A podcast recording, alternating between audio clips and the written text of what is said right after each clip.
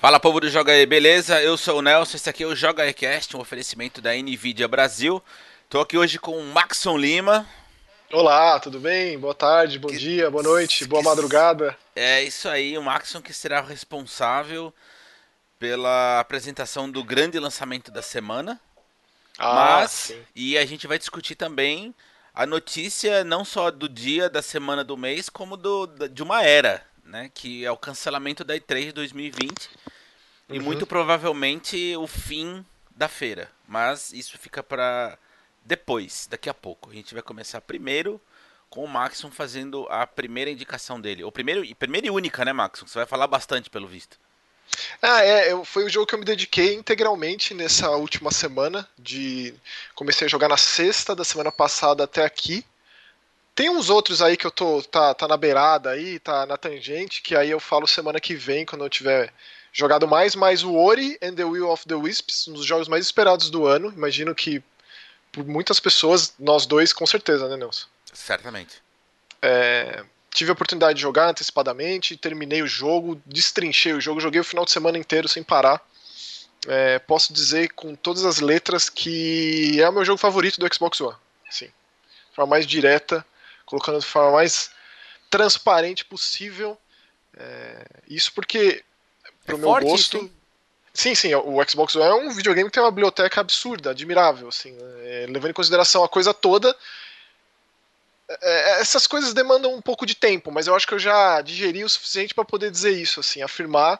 E semana que vem também, e daí um mês, e né, essas coisas mudam. É meio que rotativo, isso, mas é. é. um absurdo de jogo, é um absurdo. É, eu, tenho, eu tenho bem é, quente, assim, bem claro na minha cabeça sobre o primeiro Ori, como foi jogar lá na época, revisitar eventualmente, quando teve uma edição definitiva e tal. Como eu gostei daquele jogo, como ele foi marcante no período é, de um gênero que eu amo, que é esse esquema Metroidvania de se fazer jogo de plataforma e de ação, hum. com aquele tanto de coletável, aquele mapa ultra complexo, com gameplay absurdamente bom é, e uma dificuldade acima da média, né? O Ori ele ficou famoso por isso. Esse, eu não vejo isso como um ponto negativo com relação ao novo Ori, dele, de, dele ter se tornado mais brando é, menos punitivo. O Ori original ele tinha muita é, insta-kill, né? muita coisa te matava é, de uma vez. Tinha muitas daquelas sequências de perseguição que são dos grandes momentos do jogo. Continua aqui, mas é uma coisa um pouco mais branda. Assim. Você tem checkpoints automáticos, não é aquela coisa que você faz por conta. Então eu gostei da acessibilidade. Não quer dizer que, não, que um jogo não, não tenha seu desafio, até porque você pode escolher níveis de dificuldade para deixar a coisa uhum. mais ao seu esquema, né? mas ele pegou tudo que o outro Ori fez com relação a jogo de plataforma Metroidvania uhum. e trouxe o combate, que é a grande novidade da vez, né? O jogo tem camadas e camadas e camadas de um combate bem complexo com muitas habilidades novas para o Ori. A história começa bem da onde o outro para. É, agora, do grupo dos amiguinhos ali, tem uma a filha do, do da, da Corujona, da grande vilã do jogo passado, Uhum. Deixou um ovo e cresceu a corujinha. Uma corujinha defeituosa, ela tem um, um problema na asa, ela não consegue voar. É, e é bem bonitinho o começo, assim. Como, como a gente ficou bem adaptado ao primeiro Ori. é, se tinha uma crítica para o primeiro Ori, seria justamente com relação a como ele conduz a história, porque ele começa com a história muito focada, depois ele volta ali pelo meio e depois você toma só no final. Então ele é, ele é, um jogo puro gameplay, não tem problema nenhum nisso, mas ele dava a entender de que a história teria mais peso, que é o caso nesse jogo. Esse jogo, por ele ter muitos NPCs, inclusive ele tem até ali um ponto de encontro das pessoas nessa nova área, nessa nova região da, do, do, onde o jogo se passa. Hum. É, então faz mais sentido ele ser mais focado em narrativa. Então você tem um monte de missão paralela e elas são muito bem costuradas na coisa principal. É, eu não acho que ele seja um jogo que te guie muito, até porque eu fiquei empacado algumas vezes, que é uma condição muito legal desse tipo de jogo. Eu fiquei tantas vezes empacado no Symphony of the Night, no Action Verge, por exemplo, que são um dos meus jogos favoritos, assim. Então teve um momento bem específico ali que você nunca fica sem ter o que fazer. Se você tá sem o foco, digamos assim, sem ah, o que, que eu preciso fazer para continuar a história, levar a história adiante, e você não sabe exatamente o que, você sempre vai achar alguma coisa escondida.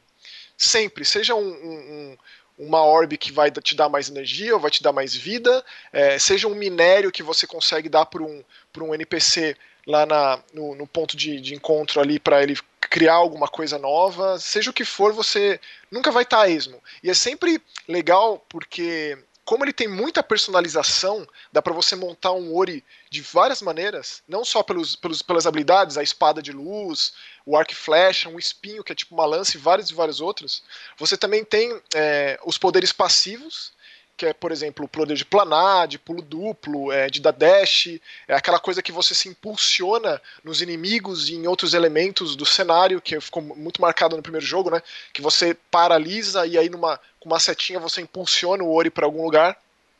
É, além disso, você ainda tem uns fragmentos de luz, de cristal, que você torna ele mais defensivo, mais ofensivo. É, você coloca um pulo triplo, por exemplo são muitas as possibilidades. Com relação a isso, é, é, é, aquela coisa que a gente muito diz aqui, tipo, ah, o jogo tem elemento de RPG. Isso normalmente é uma bobagem, porque né, é, é, só, é só uma falsa profundidade. Nesse caso, eu fui então instigado a utilizar todas as, todas as capacidades novas do Ori, que é, é, é, é bem utilizado esse elemento extra de RPG que tem nesse jogo. Hum. Que é justamente essa personalização do, do, do, do, do espírito lá. Né? Então, assim, é, é um jogo deslumbrante, além de ser absolutamente maravilhoso visualmente. É, a, a, trilha sonora mantém o mesmo nível, ele tem aquele, aquele teor de conto de fada com uma certa melancolia ao mesmo tempo que é tão vibrante, bonito. Aquele mundo está tomado por trevas, né? Porque na narrativa inicial, no prólogo, é, o Ori ajuda a corujinha a voar com o artifício de uma outra pena, e aí eles vão parar em, uma, em terras distantes, se separam durante uma tempestade, e aí é, o Ori, enquanto procura pela amiga, pela corujinha, que está completamente sozinha e desamparada e frágil, né? É, ele precisa livrar essa terra dessa escuridão, degradação que chamam, né? Então é, é, é um jogo absurdo, assim, Nelson. Absurdamente maravilhoso. É, eu acho que, inclusive, foi, eu tive essa conversa com uma pessoa na internet esses dias, do tipo, ah, eu abandonei o Ori porque eu achei muito difícil. Eu acho que é uma, uma boa hora para retomar tenta esse, porque ele é realmente mais acessível. É, ele, ele, ele é mais amplo no sentido de, de, de, de público, assim. Ele, ele pode, para muita gente que gos, gostaria de ter ido até o final do Ori e não pôde, porque não se sentiu confortável ou, ou foi mais frustrante do que qualquer outra coisa, eu acho que esse Ori funciona muito melhor nesse sentido. Eu joguei ele no Xbox One X, não joguei ele depois do dia de hoje, né, que foi o lançamento oficial, que já teve um patch de atualização que inclusive dobrou o tamanho do jogo esse patch. Então imagino que certos problemas técnicos já tenham sido sanados, porque mesmo no Xbox One X ele, ele dá umas engasgadas e pode ser um pouco é, é, frustrante, porque é um jogo que demanda muita agilidade, um gameplay muito preciso e tal. Ah, mas é então, capaz então, que esse tipo, de, esse tipo de coisa pode ter sido corrigida no último patch, que é uma das últimas coisas né, que os caras mantêm assim para resolver.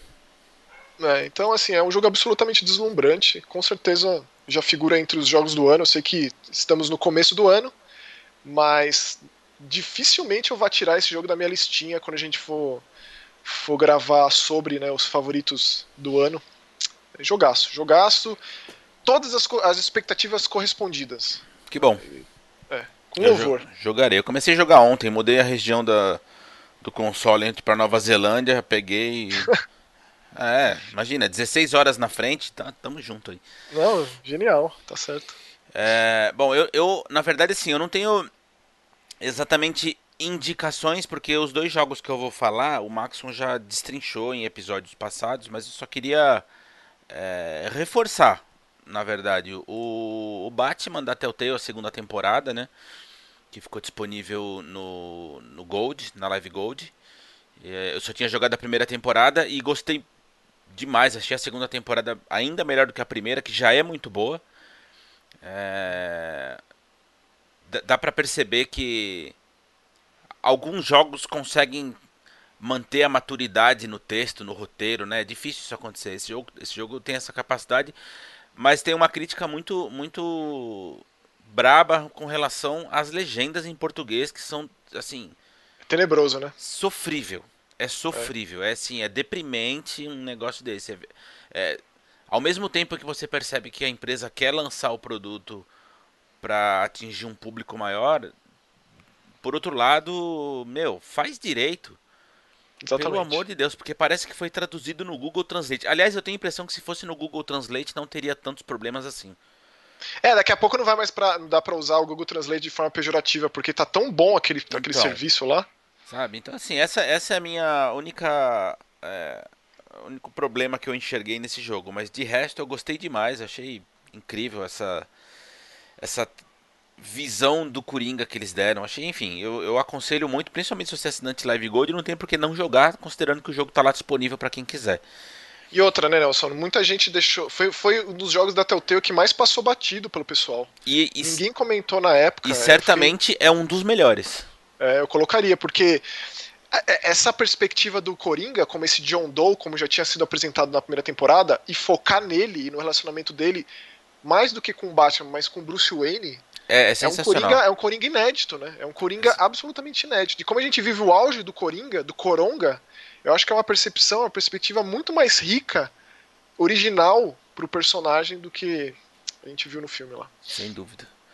E a segunda é um jogo que inclusive a gente eu não lembro em que momento a gente falou sobre ele, ele apareceu numa das nossas conversas e eu comentei, pô, eu queria muito jogar isso aí.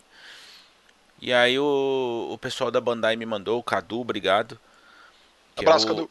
Pois é, esse The Dark Pictures Anthology. Eu lembro que você falou, você não falou muito bem dele. Você não.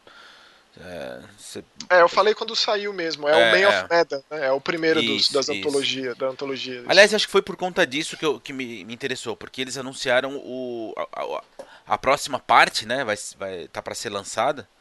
Esse ano, sim. É, assim que você acaba o jogo, é, dispara o trailer do chama Little Hope. Se passa numa floresta, parece ser algo mais com relação a seita, fanatismo, é bem, bem diferente, o que é o que é legal por parte dessa desenvolvedora, né? Eu, eu posso não ser o maior fã do mundo dos caras, mas é, eles, eles, eles abraçam muitas vertentes do terror, né?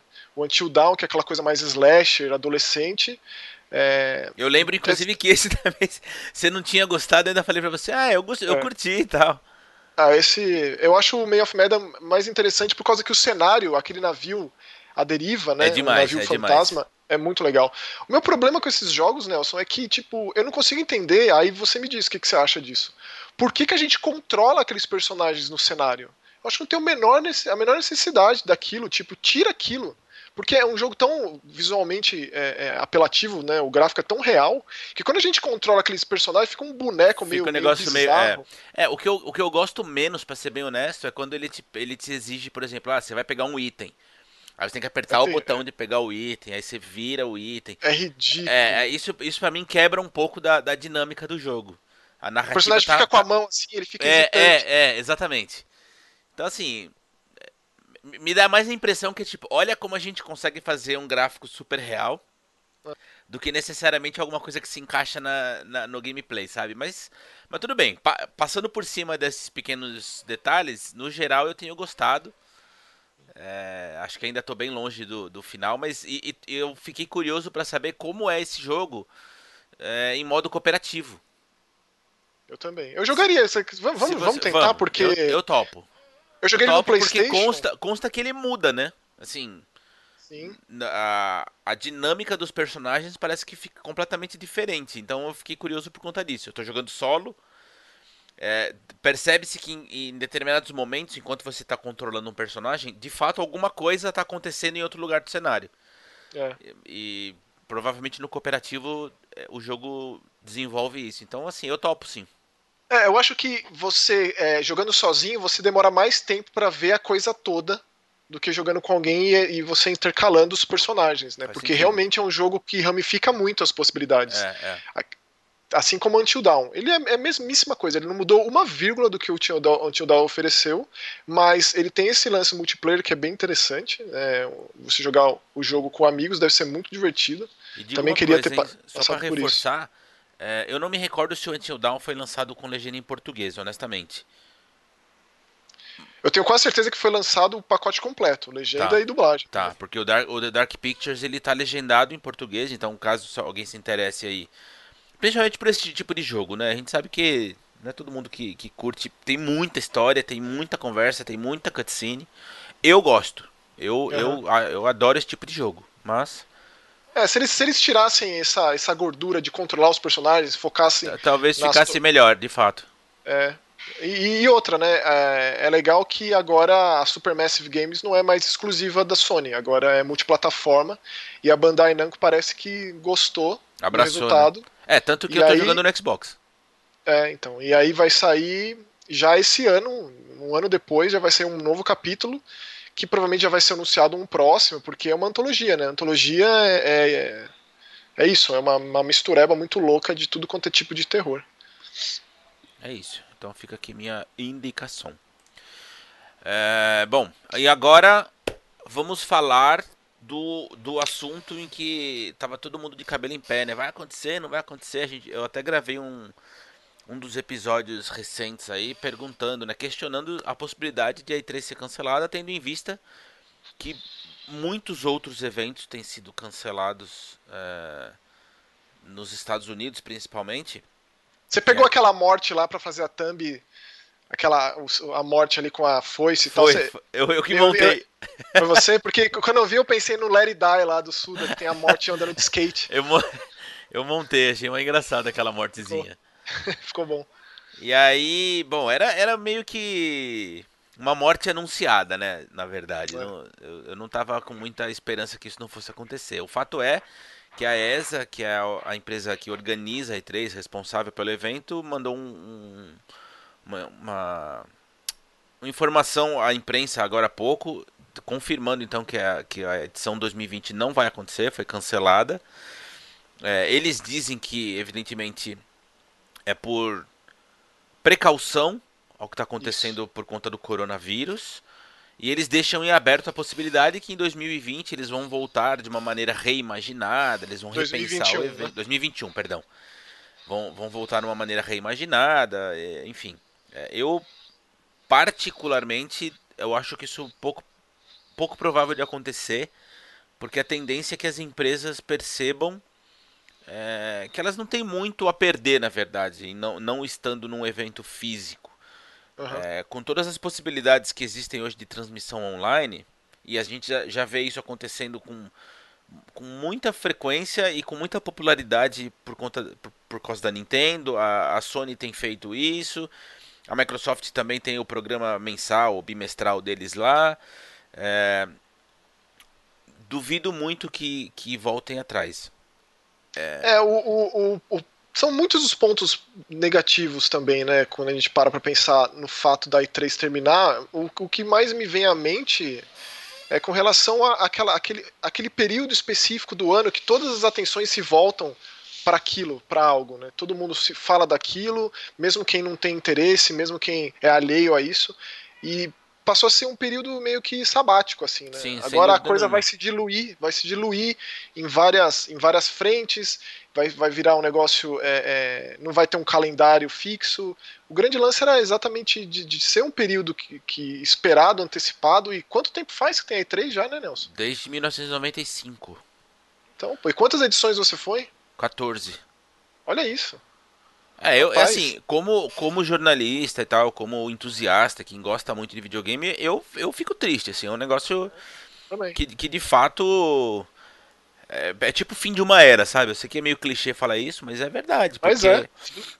É um, é um momento apoteótico que, embora tenha começado até de maneira é, lenta, devagar. As primeiras edições né, não, eram, não eram esse espetáculo, esse show todo, mas ela foi, ela foi pouco a pouco ganhando essa aura né, apoteótica que norte-americano faz como poucas. Né? Poucos, poucos lugares do mundo conseguem criar um show como o americano faz. É impressionante a capacidade desses caras. É, a, a E3 cresceu junto com a indústria de videogames. Exatamente. Pega, tem muitos vídeos na internet de edições muito antigas que é, é, é, muito legal acompanhar e ver como as coisas foram progredindo em paralelo. Né? E aí, assim, eu, eu, por esse aspecto eu fico, eu fico um pouco triste, até porque é um momento raro, inclusive, em que você tem reunidos num único lugar pessoas que você admira é. e que você vai ter acesso, né?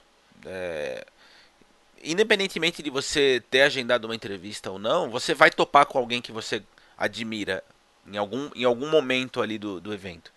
Com certeza. É, existem, enfim, existem muitas questões que a gente não tem acesso. Eu, particularmente, isso aqui é um. É bem uma opinião mesmo, é bem um chute. Eu acredito que, considerando como funciona a indústria de processos, processos é, legais mesmo, com advogado nos Estados Unidos, eu acredito que esses eventos todos estão sendo cancelados mais por, um, por uma questão de receio. Porque você imagina, o sujeito faz um evento lá com trocentas mil pessoas. Aí sabe-se quantas podem ficar doentes e, e se, se alguma delas acontece de morrer, imagina, o cara fica é. doente lá, morre. Acabou. Acabou. A, a, família processa o evento e aí o, o dinheiro que vai ser envolvido no processo possivelmente é muito maior do que a perda que eles têm em cancelar. E é muito rápido o processo lá, né? É, é. é, é então, é não, é de fato funciona. é uma indústria do processo, sabe? Lá você caminha para os Estados Unidos, tem outdoor de advogado, do tipo, ah, bateram no seu carro, não há problema, contrate o fulano de tal. Igual a gente vê na, em série de televisão. É, it's né? all good, man. It's all Exatamente, good, é bem aquilo. Então é. tem, um, tem uma indústria de, de, de processos legais lá para tudo que você puder imaginar. Tipo, se você quebrar o pé andando dentro no supermercado, você pode processar o supermercado. E por aí vai, as coisas mais absurdas possíveis, lá é assim que funciona. Então, eu eu penso que essa deve ter, uma, ter sido uma das principais razões para esse tanto de cancelamento de, de evento no, nos Estados Unidos que aconteceu recentemente. Eu acho que o, coronas, o coronavírus por si só não é o motivo, embora tenha sido usado como vitrine.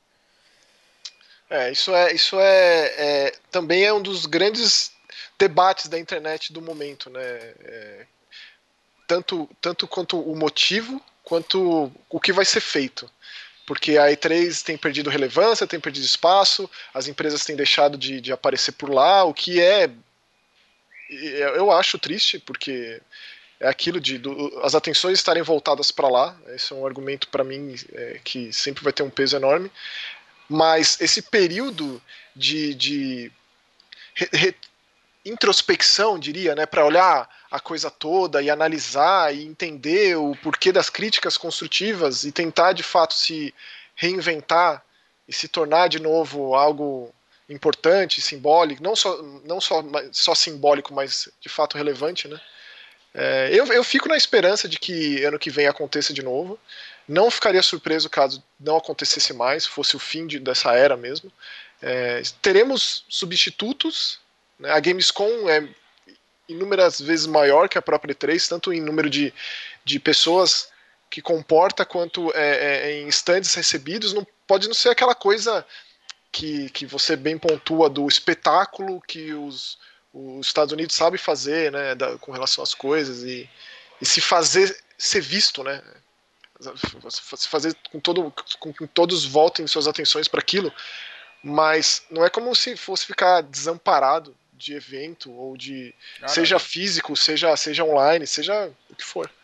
Inclusive, é, depois do, desse anúncio da ESA, que, que aconteceu há poucos minutos antes da gente começar a gravar, uh, o Phil Spencer uh, tweetou dizendo então que o evento que a Microsoft costuma ter lá no, no prédio que fica ao lado né, do Convention Center também foi cancelado, não vai haver mais o evento físico da Microsoft. Ele disse que vai ser um evento 100% digital e que mais detalhes serão anunciados nas próximas semanas.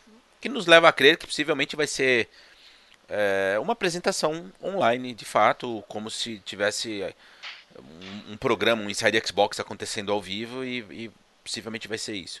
Infelizmente é. não tem o mesmo impacto, né? Não adianta você não por, por mais, por mais grandioso que seja, por, a gente sabe que as transmissões que a Microsoft faz normalmente são, são de muito boa qualidade, mas não tem aquele lance da plateia, dos fãs que estão lá acompanhando, né? Exatamente. É, é bem diferente. Né? E todo o material negócio... gerado, né, em consequência. Sem dúvida. Exatamente. As pessoas que estão lá no espaço, que fazem seus vídeos, suas impressões. É, o impacto é muito menor, né?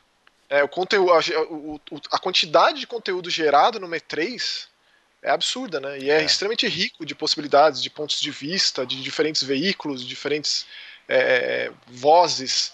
E ainda, eu acho que tudo isso se, se agrava mais ainda porque a gente está em ano de, de mudada de geração, né? De, de virada aí. Consoles novos chegando, tecnologias novas sendo apresentadas. E aí fica ainda mais em aberta a, a, a, possibilidade dos videogames serem ou não lançados no final do ano, né? É, essa foi uma outra discussão que nós havíamos tido, né? Porque tem um, ainda tem um monte de fábrica parada na China. É, imagina, basicamente todas as empresas de tecnologia dependem de algum componente vindo da China, né? Exatamente. Assim, sem exceção. E certamente na, na, na, cadeia produtiva algum empecilho vai ser gerado. Quer dizer, se os caras estavam imaginando criar 10 consoles, de repente vão conseguir criar dois só, entendeu? Então, e aí vai, que... vai, se gerar uma, uma demanda gigantesca isso. e sabe-se Deus quando que isso vai ser suprido, é, né? Realizado, exatamente. Por que lançar um videogame se não pode corresponder com, com o mercado, Exa né? Exatamente. E você eu acho que, que... É... Pode falar.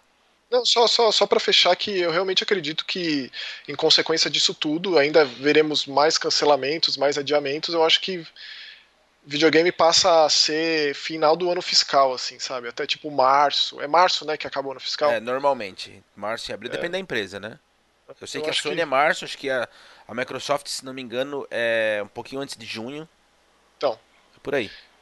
Então acho que no primeiro semestre do ano que vem dado que tudo isso vai ser controlado rapidamente, né? não vai ser algo que vai se estender demais. Desse, a, a, grande problemática desse vírus é que ele, é, ele tem alto poder de mutação e resistente. Né? Os vírus, eles, no ambiente, eles sobrevivem. Porque vírus ele precisa, é o ciclo, né? Você tem que sobreviver ao ciclo dele. Que nasce, cresce e morre, você sobrevive a isso. Normalmente, quando o vírus não está em um hospedeiro, ele, ele morre rapidamente. O grande lance desse, no caso do corona, é que ele é resistente. Ele vive, se não me engano, um dia sem um hospedeiro. É, é, o muito... que o que eu tenho eu tenho ouvido, eu tenho, eu tenho falado bastante sobre isso aqui, viu, Maxon? Todo dia eu tenho alguma notícia envolvendo o coronavírus, eu acabo é, reforçando isso. Eu, a, a, Bandeirantes, a Rádio Bandeirantes, eles têm colocado diariamente, em, durante, durante a programação, inúmeras inserções com médicos e infectologistas é, explicando o que de fato é esse bendito vírus, né? Porque, então eu falei, falei alguma bobagem? Ou... Não, você não falou bobagem, mas é que assim, é, essencialmente falando de uma maneira muito, muito grosseira, porque eu não sou especialista, mas assim é um, é, como todo vírus que se propaga por, por espirro, tosse, enfim, é, essencialmente ele é um vírus da gripe, né? Basicamente, mas como como ele é uma mutação, o nosso organismo ainda não está habituado. Por isso é que ele se espalhou tão rápido. A tendência é que à medida em que as, é, é, o nosso organismo se habituar com ele, independentemente das mutações que todo, todo vírus da gripe sofre, todo uhum. ano tem uma vacina nova de gripe, né? É, isso é natural. Uhum. A tendência é que ele fique mais, é, é mais contido e, e a, ele não se espalhe com mais facilidade, entendeu? Então, assim, sempre que rola esse tipo de mutação que o nosso organismo não está habituado, a sensação inicial é de pânico justamente por conta disso, porque ele se espalha muito fácil. Uhum. Mas ele não é um vírus, segundo os especialistas, de novo, tá, gente? Não sou eu que estou falando. É, ele, é um, ele é um vírus de gripe dos mais fracos que existe. Assim, para ele ser letal, é um grupo de risco muito, muito restrito, sabe? São pessoas que é, ou estão com a, imunidade muito baixa, são pessoas que já estão doentes, é, enfim, pessoas de muita idade, por exemplo, que já estão muito debilitadas. Mas uhum. no geral, a, a, taxa de mortalidade dele é, é, menos de 2%. E os infectologistas falam que isso é muito baixo. Por exemplo, se não me, se não me falha a memória, o H1N1, que teve um surto não faz muito tempo, é muito acima disso. Muito, muito acima disso, entendeu? Você lembra a época do, do ebola? É então, que muita gente nova nem ouviu falar disso, né? Aquilo sim era assustador. Não, aquilo era terrível. Eu lembro que eu era pivete, eu era devia ter uns 7, 8 anos quando teve o surto de ebola, e era brutal, assim, as imagens que se passavam é. em TV e os documentários que eram feitos para chocar mesmo da, da, da, do, do, poder daquele troço, né? Então é isso. O que, o que eu fico mais chateado, na verdade, você estava comentando sobre é, as informações que surgem durante o evento, né? Quer dizer, são muitos pontos de vista simultâneos falando sobre o mesmo assunto. Isso. E, e o, que eu, o que eu sinto muita pena se um evento desse deixa de existir, principalmente um evento que sempre foi focado em imprensa. Eu não estou sendo corporativista aqui, não é isso. Hum. Mas é só para mostrar o lado positivo disso. É, quando você recebe a informação que vem só da empresa, só, você tá preso àquilo que ela quer que você acredite.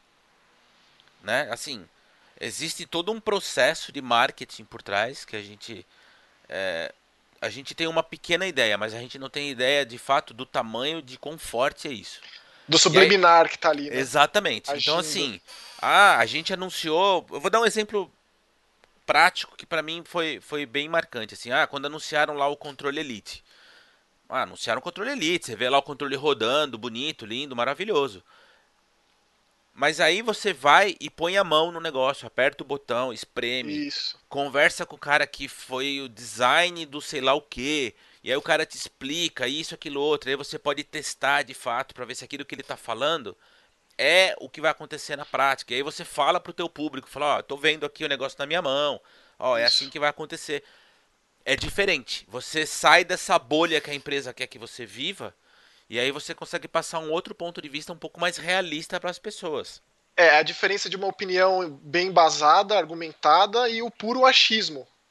E o puro clubismo, que normalmente é o que, é o que faz com que gere então. esse conteúdo em, em prol de, de, desses, desses é, porque aí as pessoas, gravados. Né? Quando você não, não de fato é, tem o contato com aquilo que está sendo divulgado, você vira um simples replicador de uma publicidade. Né? Isso. O cara tá te falando A, aí você vai replicar A, e é exatamente isso que a empresa quer. É exatamente isso. Eles não querem que, que ninguém veja o B. Né? Porque o B, às vezes, não é tão bonito quanto o A. Ou o, A, o A1, né? O A, Exa o isso, exatamente. Então, assim, o, o, tô falando tudo isso porque o meu, o meu ponto é, a minha visão negativa de caso os eventos todos passem a ser exclusivamente online, só digitais, sem o acesso de, da, da imprensa é exatamente isso. Do tipo, você Não. vai ter. Você vai absorver só aquilo que a empresa quer que você absorva e acabou. E Não as existe... replicações no, exatamente. que vêm imbuídas de uma bagagem que normalmente são enviesadas. Né? Exatamente é, isso. É muito, empobrece de todas as formas possíveis. É. Assim. Então, então, assim, gente... fica, fica a torcida para que a coisa seja de fato reformulada, porque um evento desse, desse porte presencial, físico, que você vê as pessoas e sabe, tá aqui, né, no tete a tete, que é uma coisa que se perde tanto hoje em dia, que tá cada vez tão mais, tem um espaçamento cada vez maior entre, entre o, o físico, né, entre as pessoas, se perde demais, empobrece demais. A consequência do evento, que é muito mais interessante do que o evento em si, é como a coisa reverbera, né. Não, e assim, a E3 sempre funcionou também como um termômetro, né? É, a gente cansou de ver situações em que, sei lá, o jogo era mostrado e aí por N razões, ele passava por um outro processo de melhora porque o feedback não foi aquele que, a, que, que o produtor imaginava. Isso. É, isso. Isso acontecia com certa frequência. Então, assim, de fato, tinha nesse ponto a relevância. Quando a gente, quando a gente fala, inclusive eu já falei isso, que a E3 estava perdendo relevância, era, o, era pelo fato de o evento ter perdido o foco, sabe? Assim, eles estavam querendo abraçar o mundo e ao mesmo tempo eles não estavam conseguindo abraçar ninguém. Pois é. E aí virou essa salada mista que no fim das contas esse, esse vírus surgiu como um, a cereja do bolo, né? Para eles de repente darem essa pausa e falarem, tá, beleza, a gente tem mais um ano para tentar respirar no né? trilho. Eu, eu particularmente torço para que o, o, ano que vem volte a acontecer, sabe? Eu espero eu que também. 2020 seja só um hiato e fique aí marcado como um buraco na, na trajetória da, do evento e que a partir do ano que vem retome e siga o barco. Agora, eu ficaria muito, muito, muito triste se de fato for o fim e não, não tiver um retorno. Eu também. Eu acho que a gente perde muito mais.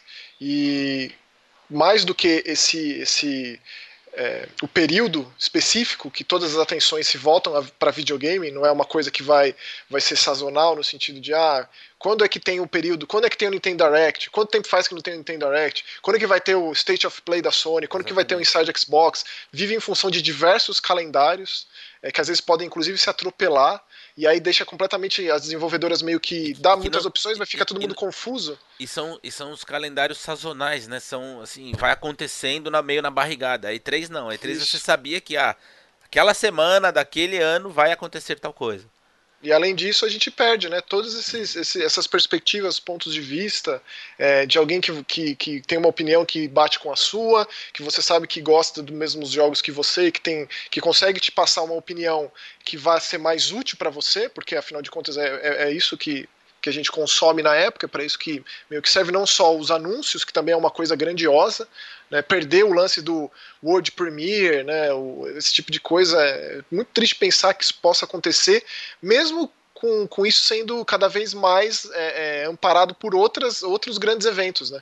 O Game Awards agora tem virado, já faz uns anos que é o grande evento de anúncio, né, os grandes, grandes, grandes jogos são anunciados no Game Awards cada vez mais e mais. Quem sabe agora talvez uma Gamescom que é, a gente não sabe o que vai acontecer, afinal é só em agosto, né? Da Gamescom. Pode ser que eles passem a, a ter um, um, um, foco nisso para tentar suprir a falta da E3. É, são muitas as possibilidades, mas é, é sempre bom pontuar que esses caras estão aí na atividade há décadas, né? Eles sabem o que estão fazendo e essas críticas não estão indo para ouvidos surdos. Eu acho que Certamente de uma forma ou de outra isso isso está sendo analisado lá, discutido é, e se eles disseram que vai acontecer no que vem, eu acho que é levando em consideração justamente esse tipo de comentário, às vezes mais, mais negativo, diria, com relação ao fim, ao fim de uma era, acabou, não tem relevância, tanto faz, tanto fez. Então é, sabe, voltar revigorado é, para mostrar que tem todo um legado aí, né, não, é, não é qualquer coisa. E tipo, e por que que a gente está aqui? Por que que a gente existe? Que é esse é um dos grandes problemas, né? Ter essa identidade marcante assim, que é uma coisa que diz mais do que o evento em si. Então fica a torcida para que volte mesmo. Eu não, de, de, forma alguma que eu, que eu fico pensando em torcendo para acabar um negócio desse. Não, de forma alguma. É. é isso. Então fica aqui o nosso questionamento para você que estiver ouvindo. E para você que estiver nos assistindo no YouTube, o que é que você acha? O que é que você pensa com relação a esse cancelamento? A E3 volta, a E3 não volta, a E3 perdeu relevância, a E3 ainda é relevante. Enfim, é, como é esse seu momento mágico durante a semana de E3? E lembrando, é, mais uma vez, eu tenho batido nessa tecla constantemente. A gente criou então um servidor no Discord para trocar ideia com as pessoas que, que nos acompanham. E é, é um lugar bem legal porque, assim, dentro do servidor existem canais específicos para todo tipo de jogo e, e dá para criar infinitos canais. Então é legal porque dá, além das pessoas que seguem o canal, a gente pode filtrar para cada um conversar de acordo com o próprio gosto, que é bem divertido, inclusive tem acontecido isso é, todo dia. A gente criou um canal, inclusive por sugestão de um dos, dos nossos membros lá, é, para falar de televisão e cinema, enfim, para trocar ideia, para um ficar indicando seriados e filmes para os outros. E tem vou, vou, vou usar certo. com mais frequência, vou usar com ah, mais é muito, é muito legal, viu, Max? É bem legal. É assim, não é, não é o tipo de coisa que você precisa se sentir na obrigação, hum. mas é, é legal porque as pessoas têm me surpreendido os que estão lá, sabe? É uma galera que. Parece que quando você tem um contato mais próximo com as pessoas, elas. elas é... não, não é que elas evitam problematizar, não é isso, mas os que chegam até você já são aqueles que não tem problemas, entendeu? Tipo, não é. A, é depois a, que. A galera já conhece a gente, já sabe que não adianta entrar lá para ficar polemizando, para ficar é. criando tretinha, porque a gente nunca deu espaço para isso, vai continuar não dando. Então, todo mundo que entrou lá até agora tem sido, tem sido umas, umas conversas muito legais, sabe? Bem, bem interessantes e, e enfim. Quando você, a tendência você, é crescer, né? É, quando você rompe esse, essa aura nefasta da internet, né? E você vê que tem uma pessoa ali, né? É, tudo muda. Exatamente. Então fica o nosso convite, reforçando também o convite para o nosso grupo no Facebook, que a gente posta algumas coisas lá durante a semana. E seguir as nossas redes sociais, que é qualquer coisa, barra JogaETV, tá aparecendo aqui na tela de Eternum. E é isso. Amanhã eu volto. O Bruno não esteve hoje por questões particulares, mas espero que quarta-feira que vem ele esteja de volta. Obrigado, Maxon. Valeu, sempre um prazer. E nos vemos semana que vem. É isso aí. Nos vemos, nos falamos. Tchau. É isso. Até.